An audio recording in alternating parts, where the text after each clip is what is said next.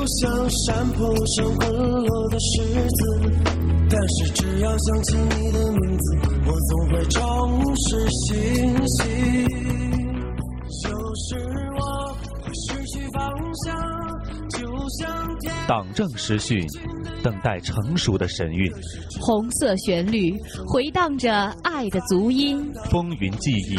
幻化成浓浓的思绪，党史博览凝结成一幅永恒的图景。梦幻曲调唤醒银河瞌睡的流云，以真诚思念编织的爱，在这里随电波传递。这里就是哈尔滨师范大学校园广播电台，每周一中午固定栏目《红旗谱》。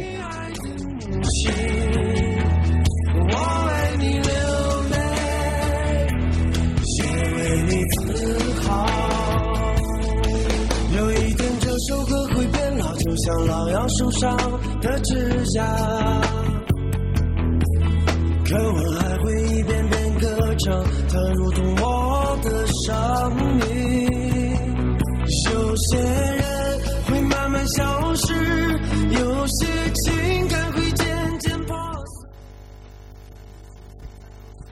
碎。听众朋友们，大家好，今天是二零一一年五月二十三日，星期一，农历四月二十一。同样的时间，同样的地点，我们给您带来不一样的新闻资讯，家事、国事、天下事，我们与您共同关注。欢迎收听调频七十六点二兆赫哈尔滨师范大学校园广播电台，每周一中午固定栏目《红旗谱》，我是播音王恩泽。我是播音维佳，我们在江北直播间带给您最真挚的问候，同时代表编辑黄新月、导播邹纯硕、赵芳、监制孟静、冉鹏飞以及网络部办公室全体成员向您致敬。无论在何时何地，我都想念着你。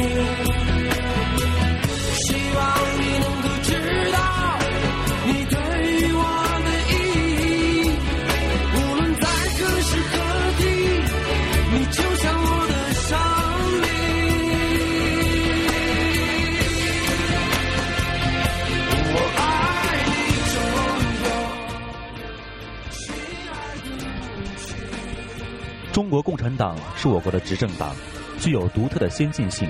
并在发展中不断加强自身建设，更好地为人民服务。下面，让我们一同走进党训传真。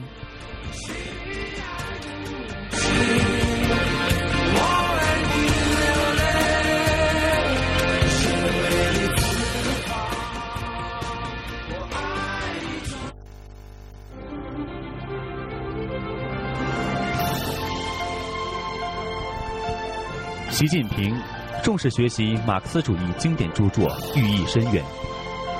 中央党校十三号举行春季学期第二批入学学员开学典礼，中共中央政治局常委、中央书记处书记、中央党校校长习近平出席典礼并讲话。马克思主义哲学以实践为基础，科学地解决了思维与存在的关系问题，并在科学实践观的基础上，深刻地揭示了物质和意识关系得以产生的根源是社会实践，从而建立了辩证的唯物主义。马克思主义是我们党从发展壮大、夺取中国革命胜利、带领全国各族人民致富奔小康的行动指南和制胜法宝。毛泽东思想、邓小平理论三个代表主要思想和科学发展观同马克思主义一起一脉相传，是马克思主是马克思主义新时期的演变和延续。学习经典著作有利于进一步坚定政治立场。正如习近平所说，马克思主义理论素养是领导干部的必备素质，是保持政治上坚定的思想基础。领导干部只有通过学习马克思主义经典著作，才能进一步坚定共产主义信念，提高防腐巨变能力，能在瞬息万变、纸醉金迷、物欲横流的现代生活中立于不败之地。学习经典著作有利于进一步提高自身水平。正如习近平所指，阅读经典著作本身就是增长知识、开阔眼界、增加思维深度和训练方式的过程，就是培养高瞻远瞩的战略洞察力和脚踏实地的工作作风的过程，会使我们在潜移默化中受到他们崇高风范和人格力量的熏陶，从而实现自己思想境界和道德情操的升华。通过学习马克思经典著作，有利于进一步汲取知识，把思想方法搞正确，增强工作中的科学性和全面性，不断开创各项工作的新局面。学习经典著作，有利于进一步指导工作实际。正如习近平所讲。领导干部要把学习马克思、恩格斯、列宁和毛泽东同志的重要著著作与学习邓小平文选、江江泽民文选和党的十六大以来以胡锦涛同志为总书记的党中央提出的科学发展观等重大战略思想紧密结合起来，着力转变不适应、不符合科学发展观的要求思想观念，着力解决影响和制约科学发展的突出问题。学以致用，只有把学习的成果运用到实践中，才能检验学习的成效，更好地指导实践，应对层出不穷的新问题、新矛盾，永葆共产党员的先进性，更好地为人民服务。以铜为镜，可以正衣冠；以史为镜，可以知兴替；以人为镜，可以知得失。只有通过不断学习马克思主义经典著作。才能进一步增强我们党员领导干部的执政为民能力和驾驭全局的能力，更好地服务于社会主义现代化建设，实现中华民族的伟大复兴。创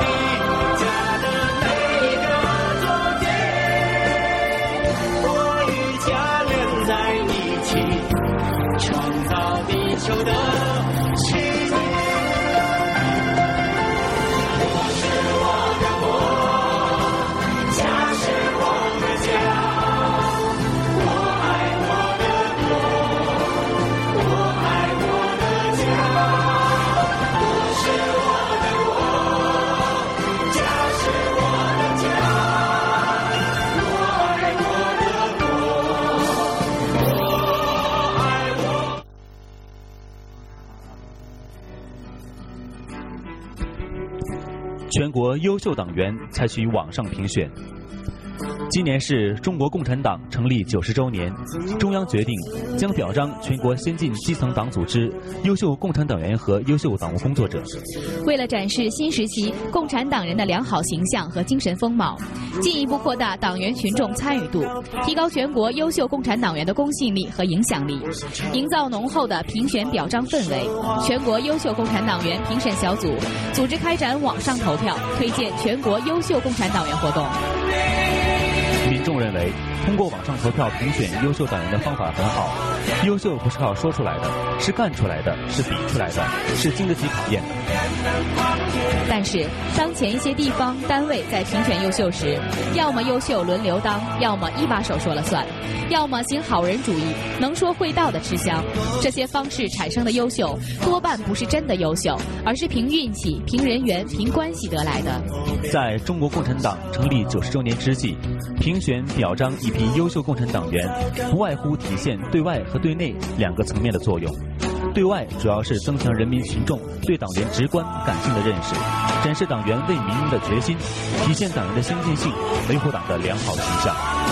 对内主要是为营造一种气氛，搭建一个平台，让党员敢于争先，敢于争优，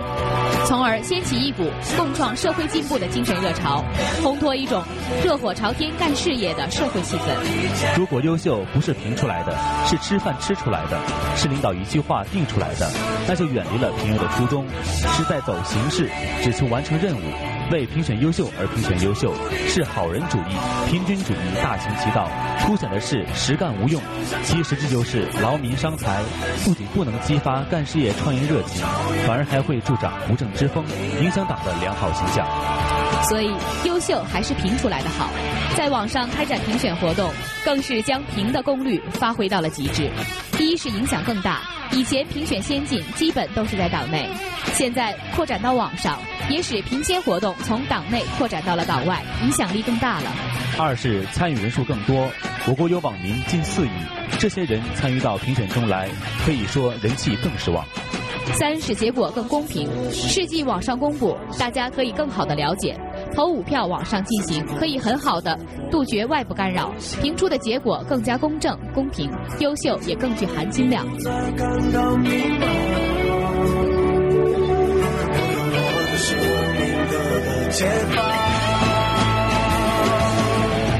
我。想要怒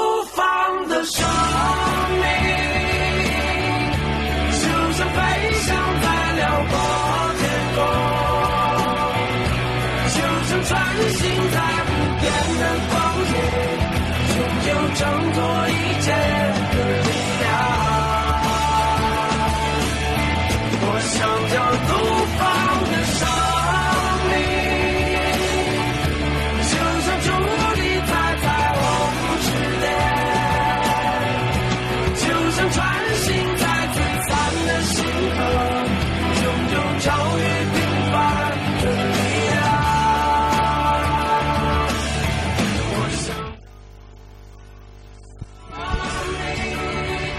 中国，观察世界。下面我们一同走进时事观察。国办坚决制止违法强拆暴力拆拆迁。国务院办公厅近日发出通知，决定立即在全国开展征地拆迁制度规定落实情况专项检查，强化监管，严肃问责，坚决制止违法强拆行为，切实维护群众合法利益。通知要求各地区各有关部门要认真贯彻今年一月国务院公布实施的《国有土地上房屋征收和补偿条例》和国务院办公厅关于进一步严格征地拆迁管理工作、切实维护群众合法权益的紧急通知等征地拆迁制度规定，严格依照。按程序办事，切实落实地方政府责任，坚决制止违法强制拆迁、暴力拆迁。通知指出，此次专项检查要突出以下三项内容：一是检查条例和其他征地拆迁制度规定贯彻落实情况，包括条例宣传学习情况、征地拆迁相关人员培训情况、征地拆迁决定征求群众意见情况、补偿方案征求群众意见情况、先补偿后拆迁落实情况。房屋征收部门及征收实施单位确立情况，地方性法规规章及规范性文件清理修订情况，与条例配套的地方性法规政策制定情况，安置和保障政策制置和落实情况，申请人民法院实施强制执行情况等。二是征地拆迁责任责任落实情况，包括地方各级政府主要领导、分管领导责任落实情况、政府部门管理责任落实情况、征地拆迁矛盾纠纷排查排查处机制建设情况等。三是征地拆迁违法违规案件查处情况。包括发生违法强制拆迁、暴力拆迁案件查处情况，涉及的领导责任、管理部门责任、直接责任人责任追究情况，涉嫌违法乱纪问题处理情况等。通知要求，此次专项检查分两个阶段进行。第一阶段，各省、区市人民政府按照通知要求，立即开展全面自查，六月二十号前形成自查报告报国务院。第二阶段，从六月下旬开始，由住房城乡建设部、国土资源部、公安部、监察部、农业部、法制办等部门组成督查组进行重点督查，督查结果于及时通报。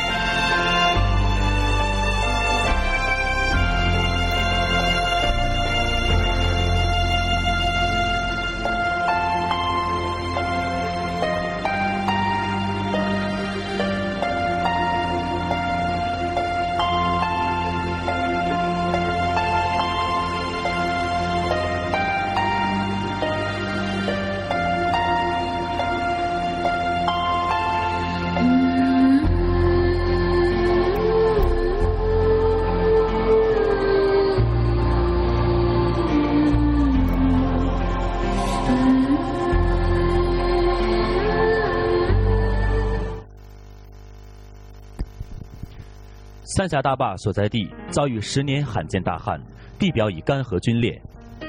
五月二十一号，武汉梁子湖的一个支流已经基本干涸。江夏山坡乡的一位鱼塘主说：“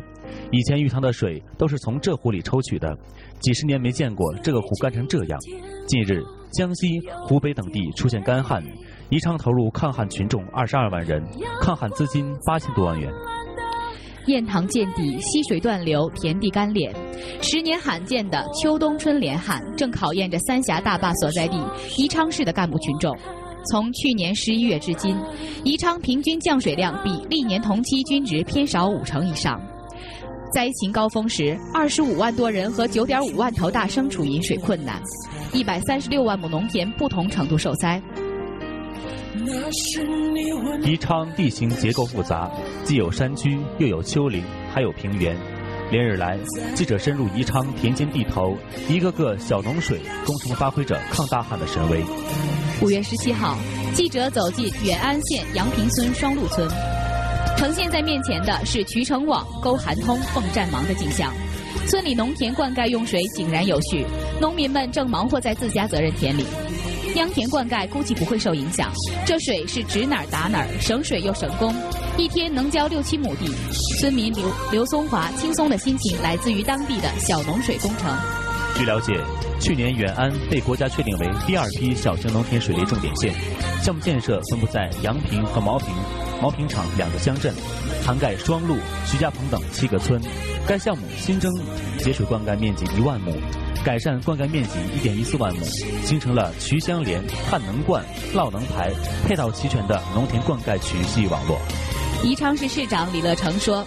在愈演愈烈的干旱面前，宜昌市实行包保责任制，对重要供水水源细化调度方案，做到计划用水、节约用水、科学用水，确保抗旱用水。串联一座大型水库、十三座中型水库、一百八十八座小型水库、三点九万口。堰塘的宜昌东风渠灌区，覆盖宜昌市的夷陵区、当阳市、枝江市的二十二个乡镇，灌溉面积九十六点九万亩，受益农业人口八十二点五万人。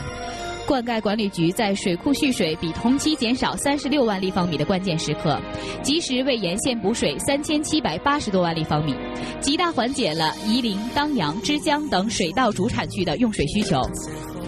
宜昌市农业局局长谭业明称。截至目前，该市十点七五万亩早稻全部抢插结束，比去年增加零点一九万亩，增百分之一点八。在一百零七万亩中稻，在一百零七万亩中稻计划中，已播种旱育秧苗四十五万亩，免耕栽培和直播一百一十万亩，亩田育秧九万亩，可栽插大田五十四万亩。五月十八号十时，襄阳市南漳县峡口水库加大放水流量。增加的库水奔腾不息地流入宜昌市，曲漳河沿线的远安、当阳、枝江等县市的旱情将得到缓解，春耕生产得以推进。截至目前，宜昌市共组织五千多名干部和四千多名技术人员救灾，投入抗投入抗旱群众二十二万人，抗旱资金八千多万元，送水车一万五千辆次，开启基眼井七千眼，泵站五百九十处，投入各类抗旱设备十二万套。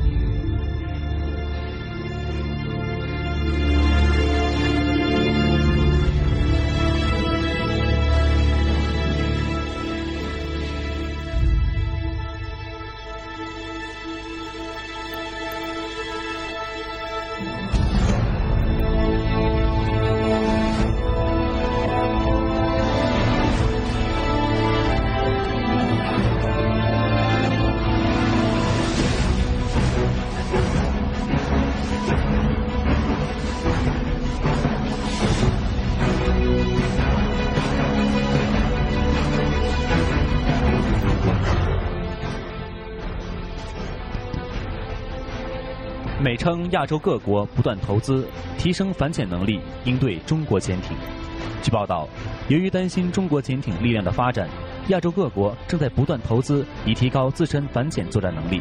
本周在新加坡举行的国际海事防务展上，一位参展的马来西亚海军高级军官表示，马来西亚海军目前拥有六架超级山猫反潜直升机正在服役，但是马方准备购买能力更强的反潜直升机，且计划购买六架。该国政府已经将此项军购方案写入了2011至2015第十个五年计划之中。该官员表示，海军准备购买。航程远、持续航行能力强的中型直升机，他拒绝透露参加竞标的直升机型号。但是，人们普遍认为参加竞标的是洛克希德马丁公司与西科斯基公司研制的 MH-60R 海鹰直升机，以及阿古斯塔韦斯特兰公司的 AW-159 野猫直升机。韩国也将超级山猫直升机用于反潜任务，但是也在考虑购买 MH-62 海鹰直升机。阿古斯塔韦斯特兰公司正在韩国参加直升机军购的竞标。韩国航宇工业公司提出，该公司正在研发的完美雄鹰通用直升机的海军型，这是一款在欧洲直升机公司公司帮助下为韩国陆军研制的直升机，预计将于明年服役。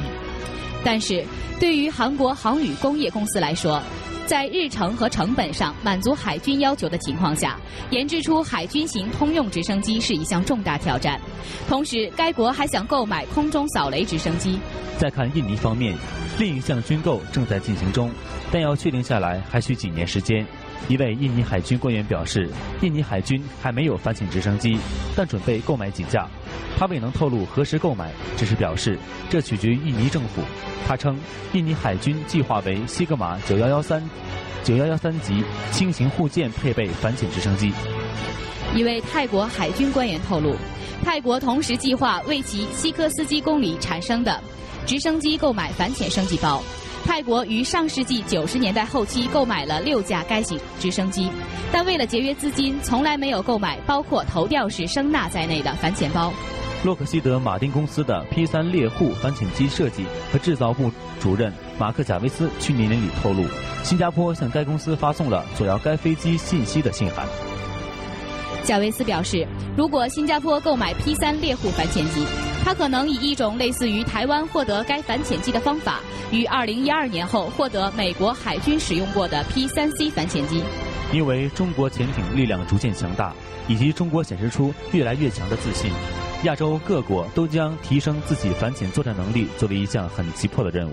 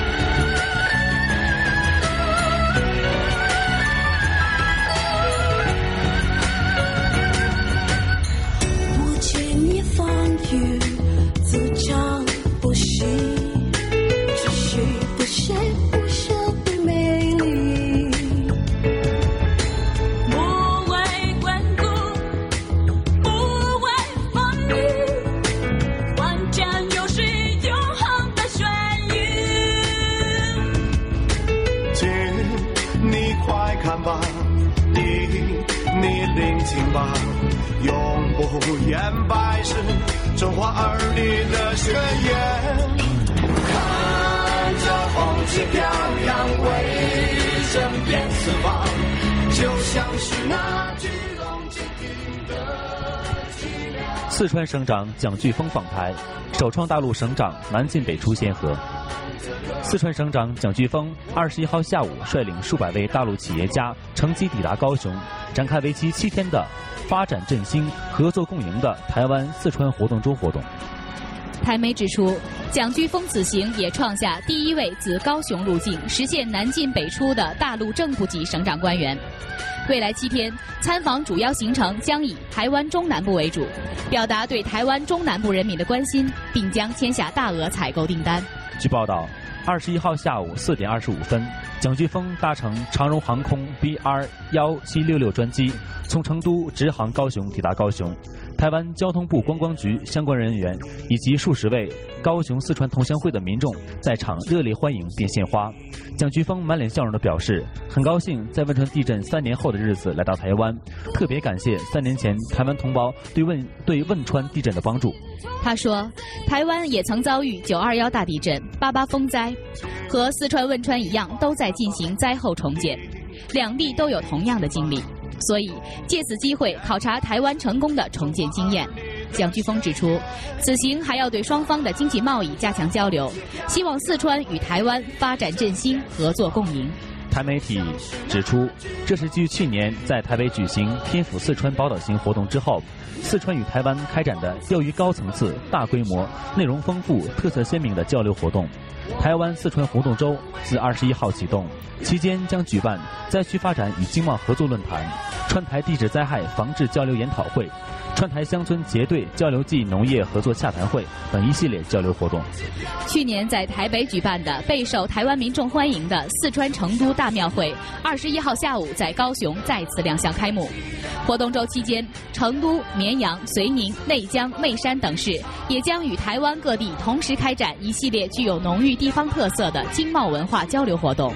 据悉，蒋菊峰一行将在高雄停留两天。将前往台湾中南部一些地震重建点、风灾重建点，探访当地民众，考察台湾灾后重建的经验，寻求共促灾区发展的合作交流机遇。之后将赴高雄弥陀区参观，出席农渔产品采购签约仪式。二十二号下午转往台北动物园，看望从四川来到台北安家落户的大陆赠台大熊猫团团以及圆圆。蒋菊峰此行还将亲身经历台湾各种交通工具，即搭乘游览车走高速公路，也搭乘高铁、火车在台湾南北、东西间穿行。国民党荣誉主席连战、吴伯雄、海基会董事长江炳坤、亲民党主席宋楚瑜等人都将分别设宴款待。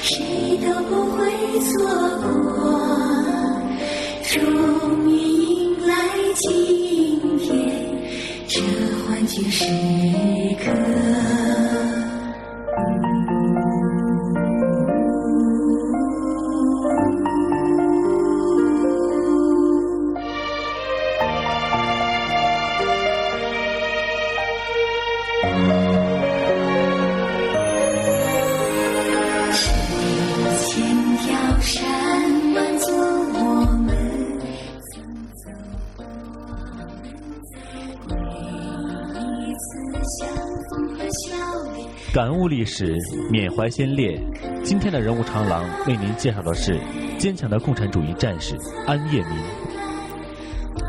安业民是中国人民解放军海军战斗英雄，满族，一九三七年生，辽宁开原人。一九五六年加入中国新民主主义青年团。一九五七年三月应征入伍，分配到旅顺口海军一个海岸炮兵连当战士。他坚决执行命令。愉快服从组织安排，先后任电话兵、运要手和瞄准手。他认真学习，刻苦训练，努力提高军事技术，常常带病进行操练。一九五八年夏，由于战备需要，所在海岸炮连调防到福建前线。在紧张的战前训练之余，他在日记中写道：“我要永远战斗在海岸上，它是我生死不可分离的土地。”革命先烈的震动人心的英雄事迹是我军宝贵的财产，我一定要向他们学习，立场坚定，像海边的轻松，让党考验我，不管暴风雨多大，也吹不坏、沁不倒共产主义战士的信心。八月二十三号，在福建前线与占据金门岛的国民党军炮战中，一颗炮弹在他们炮位上空爆炸，弹片击中火炮后面堆放的弹药包。燃起熊熊烈火，火舌扑向跑位左侧左侧的数百颗弹头，严重威胁着火炮和整个阵地的安全。危急时刻，他不顾个人安危，坚守站位，机敏地把炮身隐蔽向隐蔽好转动。炽烈的火舌烧着了他的衣服，伤及脊背和胳膊。他全然不顾，以坚强的意志忍受着烈火的燎烧，奋力转动方向盘，直到炮身转回隐蔽壕中，才跳下炮盘，滚灭身上的火焰。由于全身烧伤达百分之七十，陷入昏迷。苏醒后，他坚持不下火线，再次登上炮位，准确地完成指挥员下达的每一个战战斗口令，连续向国民党军阵地发射炮弹，顽强战斗四十分钟，直至炮战结束。后因伤势过重，抢救无效，于九月九日壮烈牺牲，年仅二十一岁。在生命弥留之际，他向党组织递交了入党申请书。表示在伤好后重返前线，狠狠地打击敌人。中国人民解放军海军党委追认他为中国共产党党员，并追记一等功。共青团辽宁省委授予他“模范团员”荣誉称号。福建厦门修建了安业民烈士墓，纪念碑上镌刻着朱德的题词：“共产主义战士安业民永垂不朽。”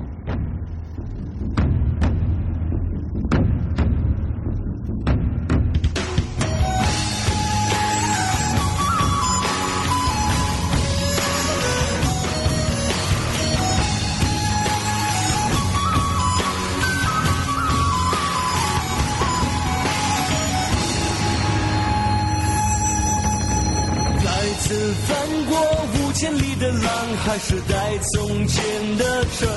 墙，所有历史褪色后的黄，曲成夕阳染在我身上。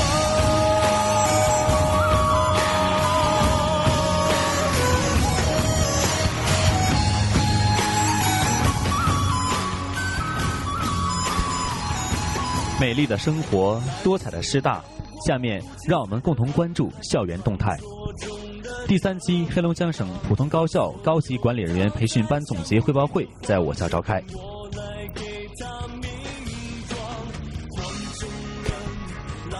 五月十六号，第三期黑龙江省普通高校高级管理人员专题培训班总结报报告会在我校江北校区召开。省委高校工委副主席、省教育厅常务副厅长魏兆胜和我校党委书记付军龙出席会议并讲话。会议由培训班班长、校长王选章主持，来自全省二十二所普通高校的二十三位校领导参加了汇报会。魏兆胜在讲话中对本期培训班所取得的成果和收获给予高度评价。他指出，这次学习考察培训活动组织严密、内容丰富，考察深入、善始善终。总结汇报会更是又创造了一次交流的机会。他用提提炼提升、共识共谋、融入融化十二个字概括了培训班的学习收获。他还向大家通报了近期高等教育方面的重点工作，希望各高校根据教育厅总体安排，结合实际认真思考谋划本校工作，积极参与到高校强省建设和高校教育综合改革中来。付军龙在讲话中指出。国家高等教育改革发展的新形势、新任务，对高校管理人员提出了新的更高要求。长期以来，在省教育厅的正确领导下，全省各高校以高级管理人员培训班为平台，坚持学习外省市高校的先进经验和理念，交流和研讨高等教育改革和发展中的现实问题，有效提高了高级管理人员的办学治校能力，促进了自身事业的大发展、快发展。他强调，哈师大一定会继续发挥自身办学的优势和特色，支持黑龙江省高师高校师资培训中心的发展建设，推动我省高校教师培训工作不断取得新进展，实现新突破，迈向新台阶。会上，哈尔滨理工大学校长李大勇、黑龙江科技学院院长赵国刚、齐齐哈尔医学院院长刘基成、东北农农业大学副校长张长礼。大庆石油大学纪委书记徐平，哈尔滨学院副院长樊谦，黑龙江工程学院副院长张红田就参加专题培训班的体会与收获，以及如何借鉴湖北高校经验推动学校改革发展，做了大会交流发言。世界等着我去改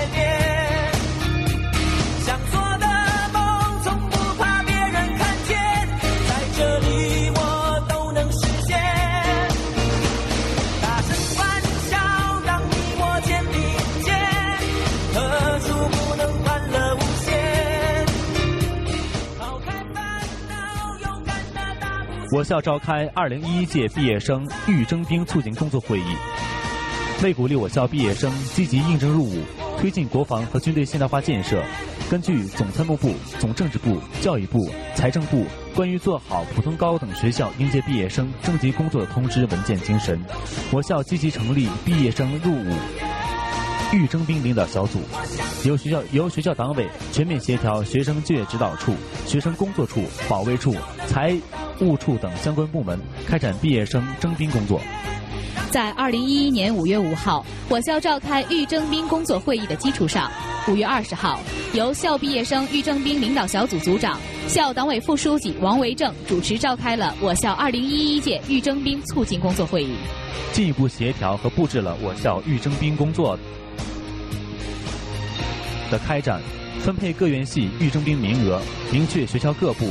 处关于预征兵工作的责任和任务，同时。我校将各院系预征兵工作纳入院系就业工作考评体系，对2011年预征兵工作中能够超额完成预征兵工作任务的院系，学校党委将给予表彰。学生就业指导处届时将根据全校各院系预征兵工作指标完成情况，在2012年下拨学院就业经费中给予追加相应就业经费指标。